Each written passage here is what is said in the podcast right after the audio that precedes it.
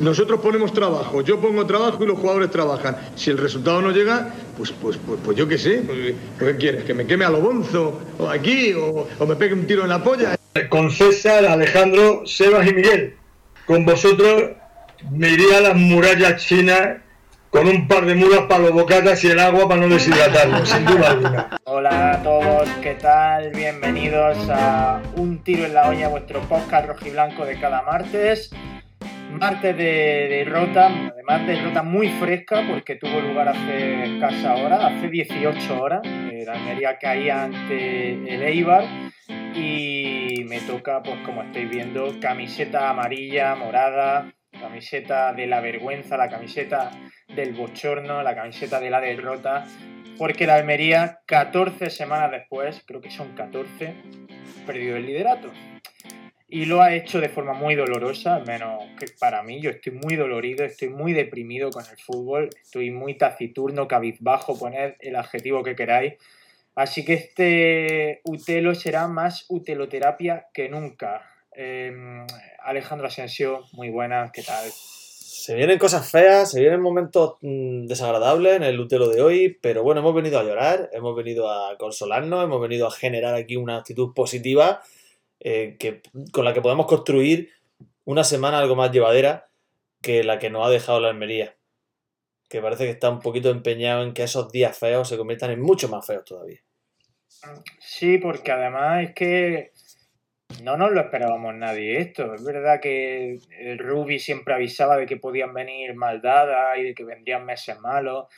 Claro, nadie imaginaba que un mes malo fuese a suponer perder una renta de 10, 12 puntos y ponerte segundo. Todos esperábamos que fuera un poco más paulatino, que te pones de pronto a 5, le veas un poco la oreja al lobo, pero es que no nos han dado ni tiempo de, de, digerir esto. Yo ya ni me acuerdo de cuando estábamos líderes, eh, líderes impolutos. Es que parece que ha pasado muchísimo tiempo, no nos han dejado ni asimilarlo. Es que bueno. es una racha muy mala. Son eh, cu eh, cuatro partidos sin ganar. ¿Cuatro? Una victoria en cinco. Si no cinco partidos sin ganar. Una racha muy mala y que convierte una situación envidiable, que era la de la Almería. Hablaban de equipo récord, equipo que estaba batiendo, pues valga la redundancia, todos los récords de la categoría, que se había encontrado con 46 puntos, un colchón de puntos eh, espectacular. Y no sé si a alguien le ha dado por comparar esto con, con el Almería de la temporada pasada. A mí me ha dado por hacerlo. Y he comprobado que jornada 24 de segunda división, el Almería de este año acumula 46 puntos, el Almería del año pasado acumulaba 46 puntos. Yo ahí lo dejo. Sé que es un dato doloroso, sé que es un dato, digamos, que no te hace eh, sentirte muy esperanzado, pero Ahí lo tienes. Haz con él lo que quieras. Sí. Me creía que te refería a Miguel y no al dato que está entrando. No, con Miguel no hagas nada. Miguel déjalo que se prepare. Y ahora ya cuando vale. se prepare, pues que vaya opinando sobre las cosas que vamos a ir contando. Pero ahí lo tienes. Es decir, el Almería de José Gómez, a esta altura, era igual o tenía los mismos puntos que la Almería de Rubi. Además, entonces, ahora la Almería de Rubí tiene más 20 y la Almería de José Gómez tenía más 14. Es decir, hablo de golabraje, ¿no? Que son dos trayectorias muy similares. Que quizás no habíamos venido muy arriba. Que quizás habíamos vendido la piel del oso antes de cazarla. No lo sé. Hombre, en teoría no, porque realmente yo no recuerdo que nadie haya ido a celebrar el ascenso bueno. ni a decir que ya estábamos en primera, ¿no? Simplemente bueno. pues la gente estaba muy contenta por los 12 puntos y verdad que, que, eso te invitaba a pensar que la Almería iba a ascender. Pero yo no he visto a nadie, sobre todo del club, vender la, la piel de los antes de cazar. Bueno, no, del eh, club no. De hecho, del club no. Y, y, si no lo ha dicho nadie del club, también te digo que la gente puede decir lo que quiera, porque en teoría ni a Rubí ni a nadie le tiene que afectar lo que diga mi padre en la barra de un bar. mi padre puede decir perfectamente que el equipo está en primera y eso no quita para que te dé una mala racha una buena. Pero en cualquier caso, no sé, no sé. En fin, habría que ver la hemeroteca, a ver quién ha dicho que la Almería ya ha descendido. Sí que se lanzaron las campanas al vuelo, yo el primero, pero tener 12 puntos de distancia sobre el segundo creo que no merece menos. Déjame saludar a Miguel, que no le hemos dicho nada. Miguel, ¿qué tal? ¿Qué pasa?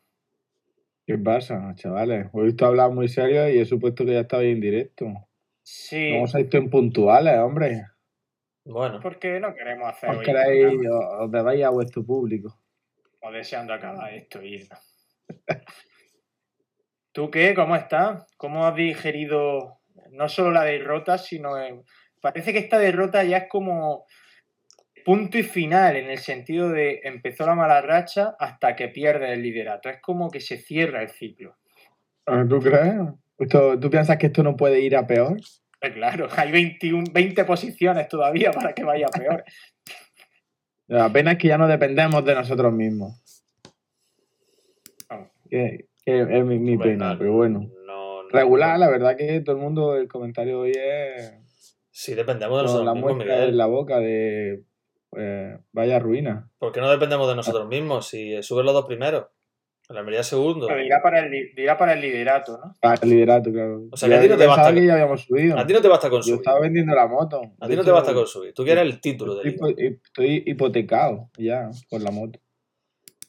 Correcto. Pues bueno, fastidiado como a todos, supongo. Pero bueno. Pues fastidiado más que nada porque dices tú, coño, que, que solo te está faltando un tío o dos tíos si cuentas a Sousa.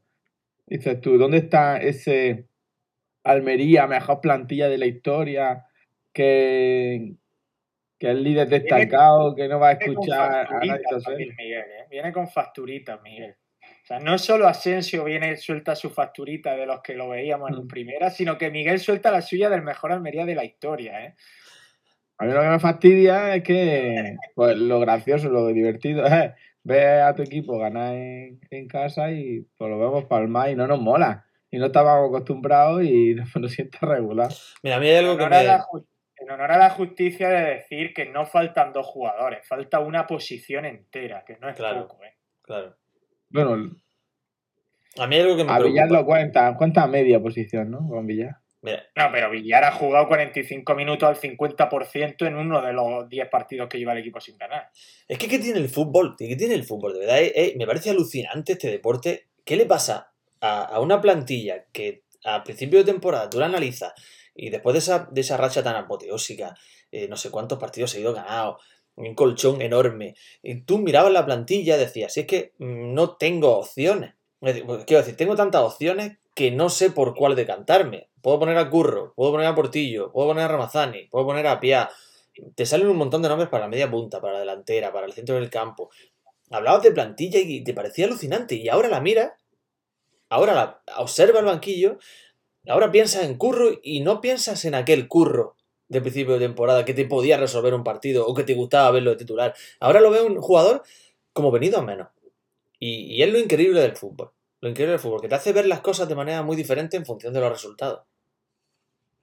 No solo Curro, ¿eh? Bueno, claro, tú lo has dicho como ejemplo, hay más. A mí me está pasando con Chumi. Chumi creo que lleva dos, tres partidos de errores individuales gordos que no se le habían visto hasta ahora. Eh, la evolución de Chumi es la siguiente. El año pasado lo veíamos un buen tercer central, es decir, un central que podía resolver la papeleta en partidos puntuales, pero que no te ofrecía seguridad para ponerlo 20 partidos seguidos de titular por los errores que pudiera cometer. Este año empezó de titular, nos generó duda el verlo ahí, pero lo cierto es que respondió muy bien con Babic. Fue un descubrimiento lo de Chumi. Y de pronto está viéndose al Chumi que el año pasado nos hacía preocuparnos en lo de titular. Es muy raro y son, yo creo que son todo dinámica, confianza y esa serie de aspectos eh, intangible asociado al fútbol que nadie puede nunca demostrar, pero que todos sabemos que están ahí. Y yo creo que a Chumi, o como tú dices, a Curro le está sucediendo. A ver, yo no lo he dicho por criticar a Curro, ni mucho menos. Él ha tenido ocasiones de gol eh, eh, que, se, que no han acabado entrando por, por la mínima. Es decir, si marca el gol decisivo ante Las Palmas, pues estamos hablando del gol de la victoria. Si marca mm, la opción también que tuvo en Lugo, pues estamos hablando de otra cosa. Es decir, que son detalles mínimos que te hacen estar bien o estar mal. Yo creo que la Almería ayer no hace un mal partido. Yo no creo que sea inferior al Eibar, ni muchísimo menos. De hecho, para mí lo, decisivo o el jugador realmente que acabó por inclinar la balanza a favor de, eh, del equipo armero fue su, su portero. Hace un, hace un partidazo, saca tres goles olímpicos de Robertone, que se dice pronto. Eh, saca un lanzamiento de, de, Samu con el interior a la escuadra espectacular. Le saca una también a, a Pozo, un lanzamiento fuerte abajo. Y otra más que no recuerdo. Yo creo Juan que fue. Villar, el cabezazo. El cabezazo de Juan Villar. El Almería no hace un mal partido, ¿eh? Pero con, un no mal partido, para mí, el, el partido lo ganó principalmente el entrenador de Leiva. Cuando les dijo, chavales, vosotros quietos aquí en la defensa, no os menéis ni uno, que todos los balones por arriba los vamos a cazar. Si quieren entrar, van a tener que hacerlo muy bien para entrar tocando, como en la primera parte, sobre todo la primera parte porque me, tocó en la parte que atacaba el Almería en el fondo sur, eh, estaban muy estáticos porque apenas había espacio entre la defensa y la línea de fondo y verdad que tocaban y tocaban y yo creo que la posesión no la llevamos, o en la primera parte seguro, en la segunda ya no lo sé, pero mm, necesita a, ese tío que te mueva la defensa, Ramazani. Mm, no lo hace con los dos centrales que tenía. El Ivan, ni vamos, ni se, ni se molestaron en, menearse demasiado y, ahí es donde se le echa de menos. Y por eso cuando sale Juan Villar en la, en la segunda parte, se nota ese cambio, ya los defensas ya no tienen esa facilidad con la que marcan a Ramazani. Ramazani se echa una banda y es verdad que, es donde, pienso yo, destacó un poco más. Eso es lo que más tranquilidad me dio del partido de ayer, que creo que cuando sale Juan Villar el Almería es otro. Lo cual demuestra que con un 9, con una referencia, jugadores como el Ramazani cambian por completo. Ayer Ramazani terminó el partido intentándolo, cuando en la primera parte apenas se le había visto. Eh, y no solo él, se retrasa también. Se retrasó también a Pozo, llegando de segunda línea, dándole otra, otra cara al lateral. A mí Pozo también me gusta de extremo, pero de lateral mejor a Buñuel, eh, porque es lo que hay, y, se nota mucho. Entonces, eh, cuando salió Juan Villar fue como recordarnos el, Almería que todos habíamos estado viendo hasta ahora. Pues una Almería que si centraba el balón había un, un, rematador ahí, una Almería que tenía dos extremos rápidos y creativos, en fin, etcétera, etcétera. Pero yo también creo que ayer el Eibar hace su partido. Estamos hablando de, que el Almería lo hizo bien, que creo que, que, bueno, hizo lo que tenía que hacer. Yo no creo que el Almería hiciera un mal partido, como dice Asensio. Pero el Eibar es que se pone delante en el minuto 9 y se limita a presionar mucho la salida de balón de la Almería, estar muy encerrado atrás y a intentar aprovechar alguna que tenga más, como la que tuvo Stoico clamorosa. Entonces, creo que tanto Eibar como Lugo hacen su partido contra el Almería y el Almería, las ocasiones que tiene, no termina de materializarla. El Lugo sí lo hizo, pero no nos sonrió la suerte, porque acabó, el balón dándole en la mano tanto a David como a Ronaldo. Bueno, ya no quedarán muchos equipos del norte, ¿no? Contra los que perder. Todos, porque toda la segunda división es del norte. mal camino llevamos. Que yo creo que ayer el, resumen principal es la victoria del colectivismo frente al individualismo. Creo que el Almería tuvo muchos destellos individuales y tuvo muchos futbolistas que destacaron en facetas de juego individuales y el Eibar no tuvo ninguno que destacase de manera individual, pero sí destacó de una manera colectiva apoteósica. Una presión eh, magnífica, iban achicando espacio de una manera eh, que fue maniatando a la Almería. En muchas ocasiones la Almería se encontraba con la pelota en la frontal del área, pero sin posibilidad de generar peligro, solo algún balón filtrado de Portillo, alguna, como digo, alguna individualidad de Pozo por la banda, poco más. Pero es que el Eibar lo tenía clarísimo. El Eibar tenía su salida por banda, en verticales, tanto, eh, tanto Corpas como, como Quique, y buscando el remate de Stoico, buscando el remate de Quique cuando venía el ataque por la banda derecha, la entrada de Edu Espósito, los jugadores de segunda línea que aparecían. Para mí, eh, efectivamente, como tú has dicho, una me parece que ha sido Miguel, es una derrota frente a un gran equipo como el Eibar. Y creo que podría ser un toque de atención a una Almería que se ha centrado excesivamente en la faceta individual. Bueno, Ramazani terminó el partido teniendo sus oportunidades un poco sin cabeza. Eh, es verdad que el chaval quería hacer todo y se veía con, que tenía que echarse el equipo a la espalda, que eso es la verdad que pues se le pone en balado que, que un tío tan joven se sienta líder de, ese equipo por la calidad que tiene, pero sin cabeza a la hora de que no estaba en la situación, pues balón en el centro del campo que quería eh, hacer el, gol de Maradona, pero estaba frustradísimo de, no haber pillado un balón en carrera y, es un poco, en la primera parte, el estar tan, tan anclado a esa posición de nueve, yo pienso que en la segunda parte, cuando salió Villar, se le, como que se le olvidó que estaba ese delantero y siguió pidiéndola al pie cuando, cuando él destacaba pidiéndola en carrera. No sé, la Ramazani ayer lo nombraron, bueno, en la radio que estuve escuchando a la, a la salida del partido, como el jugador más destacado. No sé si vosotros pensáis lo mismo, pero para mí, mm. personalmente, no lo fue. Para mí tampoco. A mí me gustó mucho a Kieme. A Kieme estuvo muy bien, tuvo varias arrancadas interesantes, en defensa estuvo relativamente bien. Pero para mí el mejor. a mí me gustó mucho. Para mí mejor fue Portillo. Porque fue el único que, tuvo la capacidad de crear cosas diferentes ante una defensa tan rocosa y tan bien situada como era la de Leibar. Esos dos centrales, eh, Arbilla y Venancio, que no había manera eh, de, de, llevárselo ni por arriba ni por abajo de ninguna manera. Solo Portillo encontró algún, algún pasillo, algún canal y algún balón filtrado que generó alguna ocasión de peligro. Oye, sí. Robertón, Robertón no lo vi especialmente participativo, no sé. Bueno, sí, sí. Tuvo. Claro. Robertone recupera una en la primera parte. Que deja, no sé si a Stoico en el suelo porque le pega un entradón, pero le pega un entradón dándole a la bola, ¿eh? Dándole a la bola. O sea, no le da el jugador, pero claro, el jugador hace su teatro. Y, una. Y el sombrero. Y el sombrero que le hace pegando al banquillo de la Almería, al banquillo local, me parece que fue a Sergio Álvarez. Le hace un sombrero en una ocasión que le, le queda un balón difícil de controlar y con la misma se lo lleva. Sería espectacular.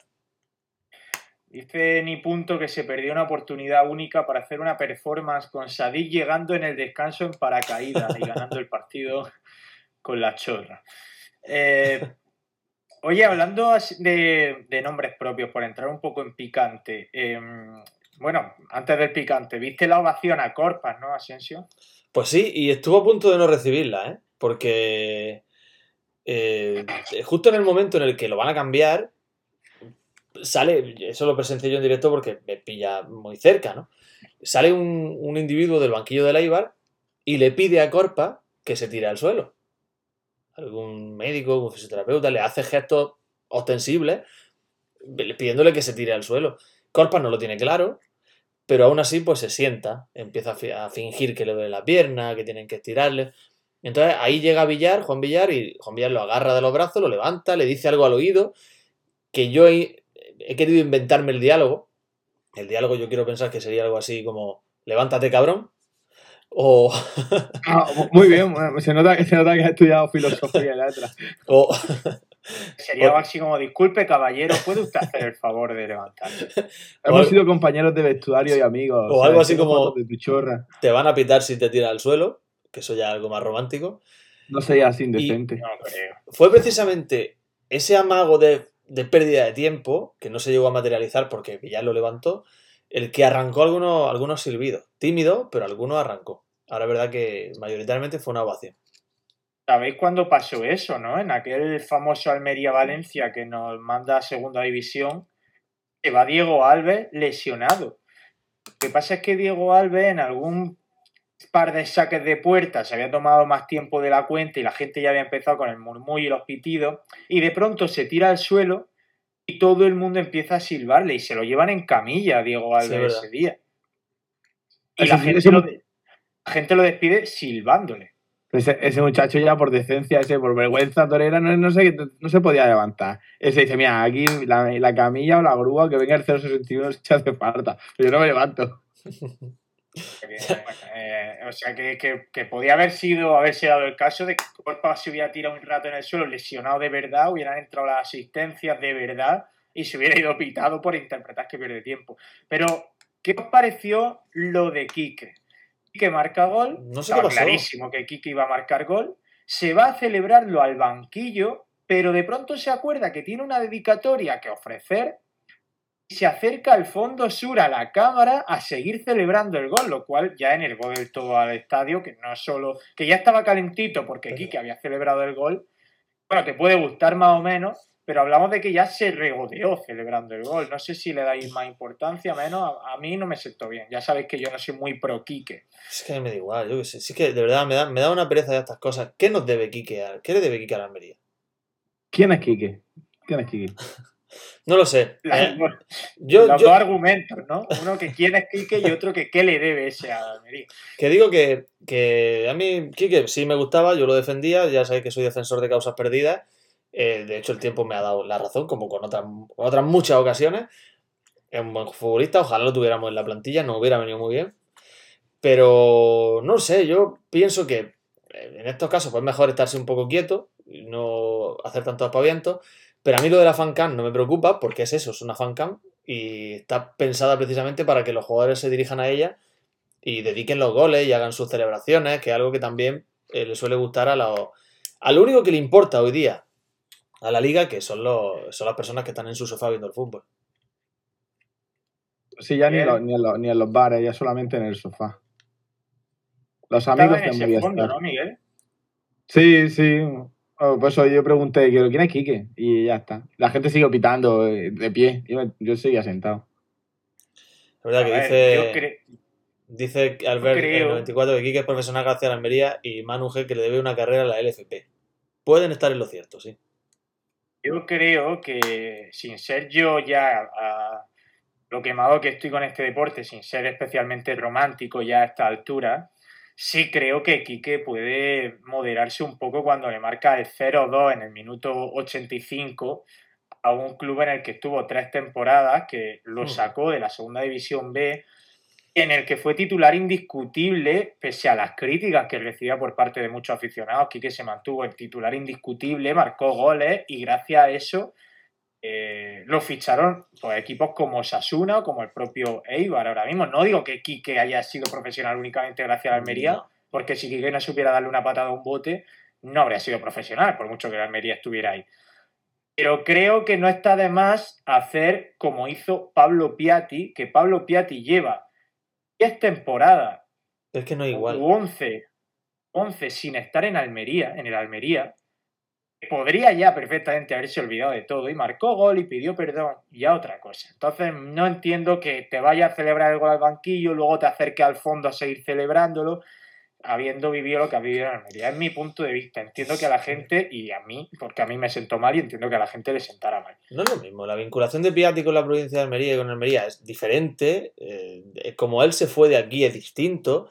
Quique vivió aquí varios años, en los cuales algunos no le dieron oportunidad en primera, otros salió cedido.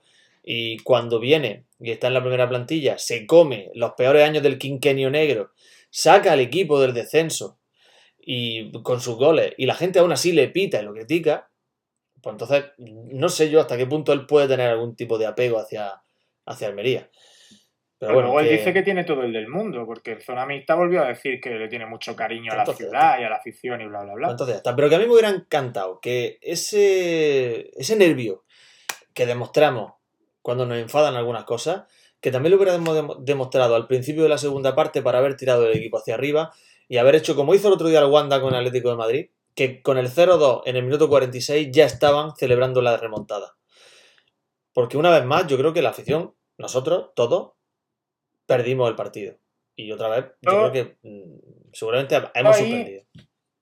Yo ahí discrepo. Creo que ayer la gente estuvo muy bien. Es que, claro, yo siempre hablo desde la, subjetividad, porque claro, yo luego hablo con vosotros y me doy cuenta de que no es para tanto.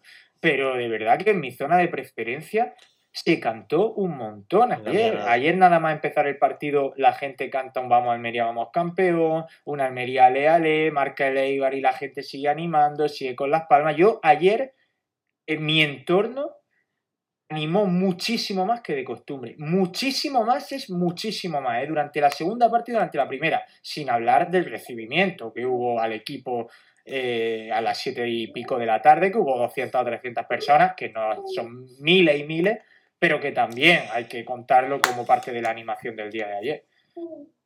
Yo no. Estuvo muy bien la animación, la verdad. Yo sí estuve, yo estuve en el recibimiento y en, y en la rotonda con. Ese, bueno, obviamente Grada Joven paró el autobús con sus bengalas y. Y había más de 40, Jesús. Dice Jesús Cari de 40 personas. Yo Había, yo calculo, más de 200 personas allí, ¿eh? Yo calculo una pero 200. bastantes más. Y después, claro, los aledaños pues se pusieron. Pues, el ambiente de fútbol y la, y la grada durante todo el partido, mejor que muchos partidos. Hay muchos partidos que se tiran 10 minutos sí. tranquilamente de silencio absoluto, sobre todo, sobre todo después de los goles, con cara de tontos. Y, y ayer muy bien. Teníamos otro en fondo sur, o retumbaba por fondo sur, por nuestra derecha, por el córner que pega a preferencia. Retumbaba un bombo que no se había escuchado en, en otros partidos de verdad. liga Sí. que la verdad que y bueno y grada joven ayer había yo creo que estaba muy muy llena había, estaban prácticamente todos y, y no pararon de cantar la verdad Bueno. que mm, Muy bien lo que dice es Juan verdad que seguimos un, un punto más yo creo que se puede obviamente se tiene se tiene que poder pero eh, los de preferencia pues pavilaron máquina Muy bien lo que dice Juan Ángel de la letra del, en el marcador, que los de preferencia pues no lo veríais muy bien, pues lo tenéis encima. Pero el resto del estadio sí lo veíamos muy bien, el marcador es espectacular el nuevo y es verdad que se veía la letra de maravilla, o sea, ya no hay excusa, ya la- se puede cantar el himno. Que- Tío, no me di cuenta ni que lo pusieron. Sí. Oye, me- yo hubiera pues, subido un poquito más el, el- el marcador, lo hubiera subido un poco más, porque cuando Sí, salen los verdad. cambios, el nombre, por ejemplo, lo tapan la- los aficionados que están ahí sentados, que no, o Eso le tienen- dice, eso dice mi padre, que está muy bajo el marcador, que quizá tendrían que haber levantado un metro por ahí. Bueno, yo le digo que ya es quejarse por quejarse, pero oye, es verdad que, ¿sabes qué pasa? Que en esa zona de preferencia se queda la gente de pie. La gente, sobre todo, Claro. hay, hay, a mí me hace mucha gracia porque hay mucho viejo de estos de los del fútbol de toda la vida que no les gustará, no les gusta estar sentados y se suben ahí arriba, se apoyan en la valla, como cuando ves un partido de tercera división, Sí. y se quedan apoyados así en la valla, los, los cuatro colegotes ahí, Sí, viendo el partido apoyados. Y me hace mucha gracia, me gusta mucho que hagan eso. Eh, pero claro, ahora tapan un marcador. Claro, Entonces, ¿Quién estaba primero? ¿Allá o el es marcador? correcto. efectivamente. Que Ah, se no, mueva el marcador para allá. ¿Qué Yo la pensaba que iban a funcionar los otros marcadores también, pero se ve que están, están remodelando, ¿no? Sí, van a- yo creo que los van a poner similares, es decir, de, de- con esa potencia y esa tecnología que te permita incluso poner acciones del partido, como si no me equivoco pusieron más de una vez. No, Asensio, tú lo tenías enfrente, Sí. yo es que lo tenía de espalda, Sí. pero creo que incluso ponían acciones del partido, jugadas. Sí, se veía el partido. Sí, estaban la retransmisión del partido, claro. Uno, uno o dos segundos con retardo, pero obviamente. un momento puntual. Yo esperaba ahí ver el gol ahí en la pantalla. Pero, hombre, eh, eso puede servir en casos de, de penalti, penalti más comprometido, ¿no? Pero las líneas del bar que salgan ahí y No sé si pueden esos marcadores repetir jugadas. Mm, No Si lo, alguien lo sabe en el chat, yo No, creo que no no sé. pueden repetir jugadas y solo pueden dar el partido en directo. Si alguien en el chat está seguro y lo sabe y quiere compartirlo, que lo diga, pero no creo que puedan poner línea. Eh, bueno, una cosa más sobre la afición, ya que hemos abi- abierto este melón, acabo de elogiar la animación de ayer del estadio. Grada Joven estuvo espectacular, es verdad, y se quedó un cuarto de hora después del partido Sí, es cierto. esperando a ver si salían los jugadores para arroparlos después de la derrota. No salió nadie, eso sigue siendo un debe de la Unión Deportiva Almería, la interacción de los jugadores con los aficionados y con la prensa. Pero también hay que darle un tirón de oreja aparte de la afición, porque ayer marca Kike el 0-2 y da eh, automáticamente una, se produce una desbandada en el Estadio Mediterráneo. Varios cientos de personas que se levantan y se marchan. Yo hoy, bueno, ayer puse un tuit diciéndolo que me parece increíble que la gente se vaya con un 0-2 en el minuto 80. Y ha habido gente que me ha respondido y que se ha enfadado mucho. Gente que, que me ha respondido dándome la razón, pero también otra que se ha enfadado mucho diciéndome pues que si es que vive en Alama de Almería y se levanta a las 5 de la mañana, o que si es que vive en, en, la Ujar de Andará y se levanta a las 4. Bueno, claro, obviamente cada uno tiene sus circunstancias, tiene su contexto y tiene pues, su pena a cuestas. Pero yo dudo los 4.000 que se fueron ayer, porque es que yo creo que de 9.000 y pico nos quedamos 5 o 6.000 en el campo. dudo que todos vivan en un pueblo de la Alpujarra a tres horas del estadio, porque si no la Alpujarra no estaría sufriendo despoblación. Así que, bueno, que cada uno haga autocrítica en ese aspecto, porque sí habrá gente que se tenga que ir y tenga que evitar el atasco, pero yo creo que con uno a uno nadie se habría ido, aunque viviera en Polopo. No. bueno. Cada uno es libre de hacer lo que quiera, por supuesto. Por supuesto, aquí ellos pagan, ellos se van y vienen cuando quieren. Pero a mí también me molesta. A mí también me molesta, más que nada, por, ya no porque se pueda remontar o por el feo que le haga al equipo, que eso es lo de menos sino porque empiezan a pasar por delante tuya, eh, tú estás viendo el partido, te tapan jugada, eh, y luego eh, se da el caso, ayer pasó que había gente yéndose, iban subiendo las escaleras, y claro, en el momento que escuchan un, sonido, un murmullo, se giran y se ponen a mirar a ver qué es lo que está pasando, yo ya no veo porque tengo un culo delante, tengo que poner más... En fin, yo creo que no es lo apropiado, que faltando cuatro o cinco minutos, pues ya espérate, espérate, no sé. No, que si te vas, te vas. Porque si te vas para ponerte en la esquina de abajo. Claro, y se escucha un ruido, no te la escalera, es que la gente se queda ahí en la esquina de abajo de la, escalera y ahí no pasa nada. Y. yo sé, yo, no. Yo, vamos, soy de los que se quedan en el, en el asiento, procuro quedarme en el asiento hasta después de aplaudir a los jugadores, porque. ¿Qué menos? Es, que va el líder de no ni, ni mejor. Iba el líder, tío. Una de las cosas que le decían a César, que no eres ni mejor ni peor aficionado, ni tienes, ni vas repartiendo, quitando carnet de aficionado por irte antes o irte después o quedarte en el 1-6 de Relación de Ferrol.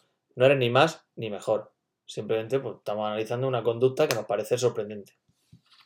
Así jugar el Madrid es más justificado.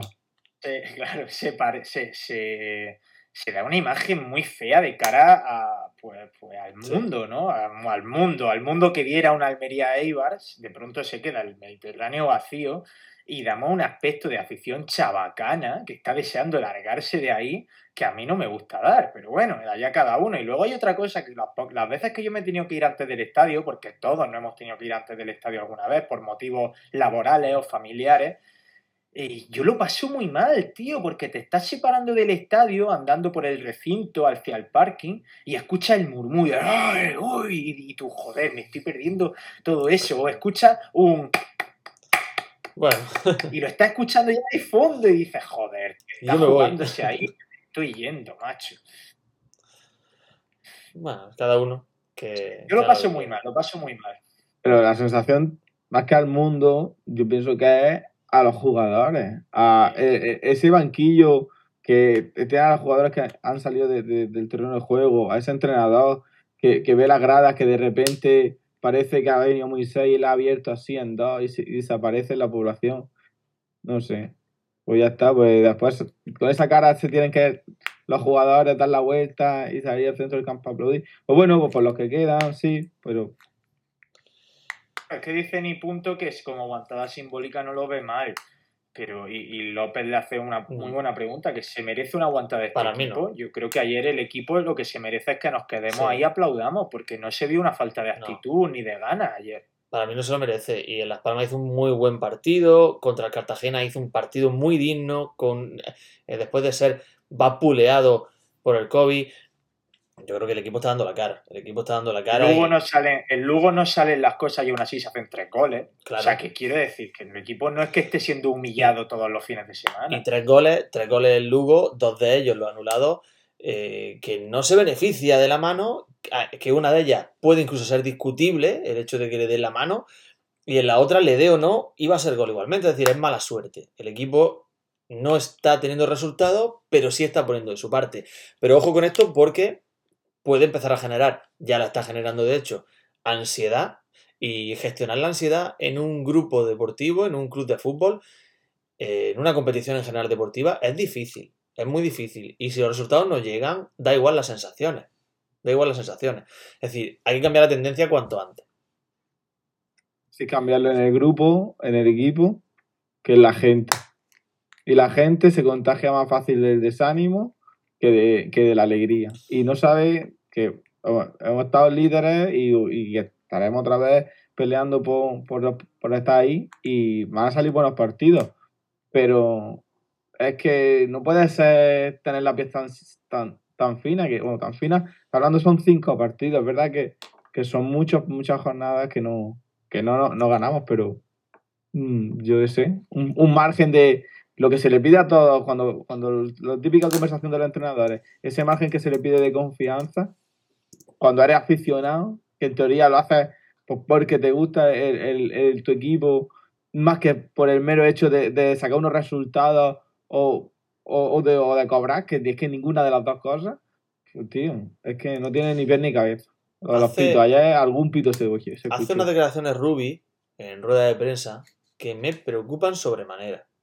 Y yo debo decir, igual que decía el año pasado con José Gómez, igual que decía en su momento con Pedro Manuel, y lo digo ahora con Ruby. Para mí debe continuar siempre sí o sí. Es decir, no solo esta temporada, la que viene, la siguiente. Para mí no tiene que haber cambio de entrenador. No se puede siempre romper el acuerdo por el lado más fino. No puede ser. Pero hace unas declaraciones que no me gustan. Que no me gustan en el sentido de que me preocupan. Dice algo así como, ya no han sacado de ahí. O como, es que no sé exactamente, no sé si te acuerdas tú, César, las palabras que ha mencionado. Pero es algo como que ya han conseguido debilitarnos. A mí no me gusta eso. No me gusta porque si es... Como excusándose. Es que no sé, si es excusa está mal. Y si no es excusa, ¿qué hay que no sepamos? Es decir, mm, como excusa podría funcionarte solo por el partido contra el Lugo, que que bueno, puedes estar más de acuerdo o menos con la suspensión, eh, pero es lo único que te puede servir como excusa, porque lo demás al final son lesiones de Juan Villar y de Diego Sousa, que nadie tiene la culpa de eso, y que Nigeria te convoque al delantero. Entonces tampoco pasa nada. Y Lazo es lesionado también, no sé, no sé a qué se puede referir entonces. Es que no sé exactamente las palabras, no las recuerdo. Eh, estoy leyendo algo ahora aquí de la cadena Ser. Eh, pone aquí no se ha entregado a nadie, aquí no se ha entregado a nadie. que llama la tranquilidad pese a la derrota. Mm, de todas formas, eh, ¿creéis que en, están, bueno, Jesús Caride dice que cree que sí están afectados anímicamente? ¿Creéis que la llegada de Sadik este jueves, en teoría, llega, puede ser un chute para, el vestuario o, no es para tanto? Yo creo que sí, yo, quiero creer que sí, también es que es un poco 50-50 de, de ilusión de que sea eh, lo que faltaba que racionalmente, a mejor, objetivamente, a mejor no, hace nada, pero yo, mi idea es de que, va a llegar Sadik, va a enchufar a, sus compañeros que, eran los, el, mismo 11 inicial que, va, que vamos a repetir de cuando estábamos jugando estupendamente. Y, va a tener razón Rubi en que todo está bien, todo, está trabajando bien y que está todo bien, que es un poco lo que repitió tres veces ahí en la rueda de prensa. Sí, a ver si lo de Sadik los de Sadik hablan sus números por sí solo. Un tío que ha participado en, creo que son 12 goles, eh, de un equipo que ha hecho 39. 15. De un equipo que ha hecho 39 es que es un auténtico disparate. O sea, los números hablan, hablan por sí solos. Eh, Sadik cambia por completo la fisonomía del equipo, cambia el estilo eh, y cambia sobre todo cómo te defienden los rivales y cómo actúa el rival ante ti que es quizá lo más importante. ¿Por qué? Porque al centrarte más en un jugador que te provoca y te produce tal quebradero de cabeza, deja otras posibilidades para otros futbolistas que necesitan ese espacio y ese, y ese relativo anonimato, como puede ser eh, Ramazani o como puede ser otros jugadores de segunda línea. Pero eso también es un problema. Es decir, un equipo como la Almería, una plantilla como la Almería, con ese presupuesto y con ese desembolso económico, no puede depender tanto de un solo hombre tengo ganas de, que Sadik llegue a Oviedo, que todos confiamos en que va a llegar.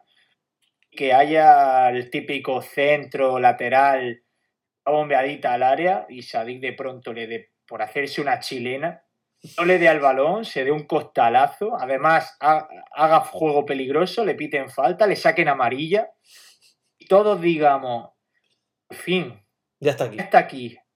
Hemos vuelto a la normalidad respiremos tranquilos. Que cuele un gol tras tropezarse y le rebote la pelota en el culo y, ¿no? y acabe entrando por la escuadra. Que decida hacer 3-4 regates en el área chica y la pierda. Le insultamos un poco, pero lo amamos y lo queremos. Efectivamente. Que si llega, lo va a hacer. Si llega, todo eso que, ha dicho, lo va a hacer. Si es que es lo que queremos, que lo haga. El problema es que llegue. Yo lo que no sé es cómo no lo ha puesto un helicóptero para venir de donde estuviera a, a ayer a, a que llegara para el ¿Quién te dice a ti que no está el Asi en carretera con Sadik amordazado en- viniendo por algún lugar del continente africano? Amordazado porque, porque Sadik no quiere venir a Almería todavía, ¿no? Porque entonces no sé por qué va a estar amordazado. Porque él, todavía confía en coche, la- ¿no? Al colega. él todavía confía en eliminar a Túnez en la Copa de África. En cualquier caso, lo ha dicho alguien en el chat, eh, Raulín, y que sí, que se notó cuando salió Juan Villar en la segunda parte. A mí eso es lo que me hizo tener esperanza. Que bueno, teniendo ahí un delantero, parece que todo vuelve un poco a la normalidad, pero bueno, también a nivel defensivo el equipo tiene que pulir muchas cosas porque no puede ser que los rivales te lleguen con tanta facilidad, aun cuando estás dominando el, el balón de esa manera. Eh, en fin, no podemos tardar en despedirnos porque si habéis escuchado todo lo que hemos hablado entre bambalinas, Miguel no estaba, pero tengo que dejar esta habitación en la que estoy ahora mismo en, en unos minutos. A las 5 viene, viene otra persona y me echa de aquí. Así que si queréis comentar algo más, estáis todavía a tiempo. Va a hacerle una raid. Sí, persona. O me voy yo que siga el programa y, y la otra persona que se ponga aquí. La otra Me molaría que persona. fueran los pintores. Y, y nos dejáis viendo a los pintores. Otra persona es mi madre, o sea que tampoco hay mucho más misterio. No creo que mi madre pudiera hablar de nada de, de la Unión Deportiva Almería, salvo lo que me escucha a mí gritarle a la tele cuando lo veo fuera de casa.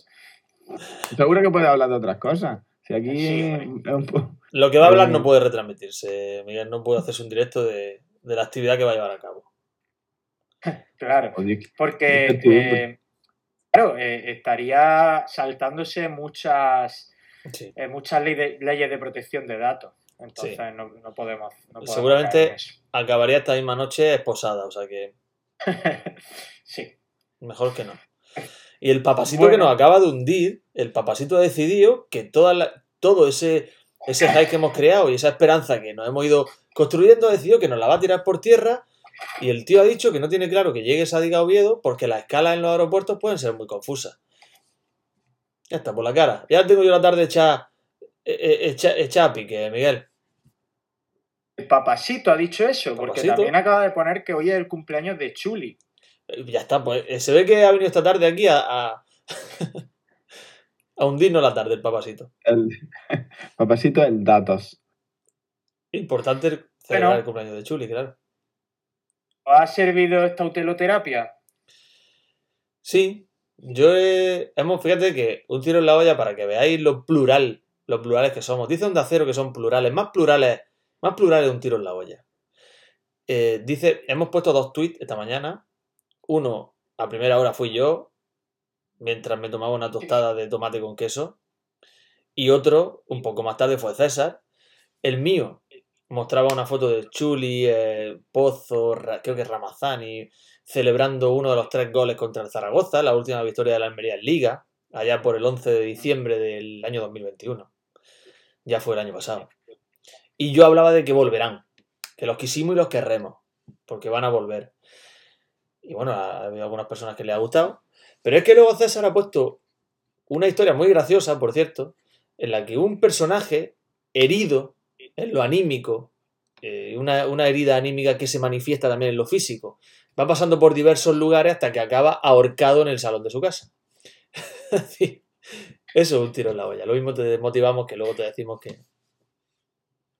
Sí, además de ahí he sacado una captura de pantalla que nos puede servir siempre ya para, eh, para cuando la Almería pierda, que es esta, que es el tío en el sofá de, en, el- en su habitación, y le he puesto un cojín de un tiro en la olla como marca de agua, si te fijas. Ah, es verdad. Tiene pues ahí una, su foto de Negredo, su póster y tal. Y la he sacado de captura y digo, nos puede servir ahora cada vez que la Almería pierda ponerla porque es bastante representativo. Yo es que hoy, hoy estaba tocado, ¿eh? Hoy estaba tocado. Hoy, ayer me fui del estadio enfadado. ¿Esa persona eres tú? Estaba triste. Esa persona eras tú, César. Esa persona era yo, aunque yo no tengo ningún póster en mi habitación, ¿eh? A mí esa época ya pasó. Ni intención de ahorcarte, ¿no? Intención de ahorcarme, y menos por fútbol. Me puedo ahorcar por muchas cosas, pero por fútbol no. Ok. Eh, en fin, que nos vamos a, a despedir, gente. Eh, Guara, bueno, no hemos hablado de Guara, si queréis rápidamente, a mí me causó buena impresión los cuatro balones que tocó, pero tampoco me atrevo a juzgarlo, pero dio un par de balones al primer toque que, me, que bueno, demostró que al menos como futbolista profesional que es, sabe pasar el balón. El Guara es una mala noticia para Robles, pero evidentemente es un jugador que suma suma experiencia en la categoría y, está bien tenerlo, verdad que por, no se pueden sacar conclusiones del otro partido porque no le dio tiempo a nada, porque tocar al primer toque lo sabe hacer cualquier futbolista profesional. Pero bueno, a mí me, gusta que esté aquí. Yo no sé de dónde saca Juanjo Liniers el, eh, el que Guara se vaya a entender con Sadik. Eso con a no está una noticia para Robles porque Robles ya sabes que Ruby ahora prefiere usarlo donde, donde Samu y no de, de lado. Pero bueno, eh, lo iremos viendo. Que, nos despedimos, que, que, me echan. Sí, sí, sí. Eh, Miguel, eh, hablando, un abrazo. Hablamos, hasta luego, chavales. Asensio, lo mismo digo, que estamos en contacto contigo. Estamos en contacto. Juanjo, ya te comprendí. Ahora sí, ahora sí. Lleva razón. Un abrazo. Gracias a todos los que habéis estado aquí. Ya sabéis que esto se subirá a YouTube, Spotify y el resto de redes sociales. Y estamos en Twitter y en Instagram. Un abrazo. Adiós.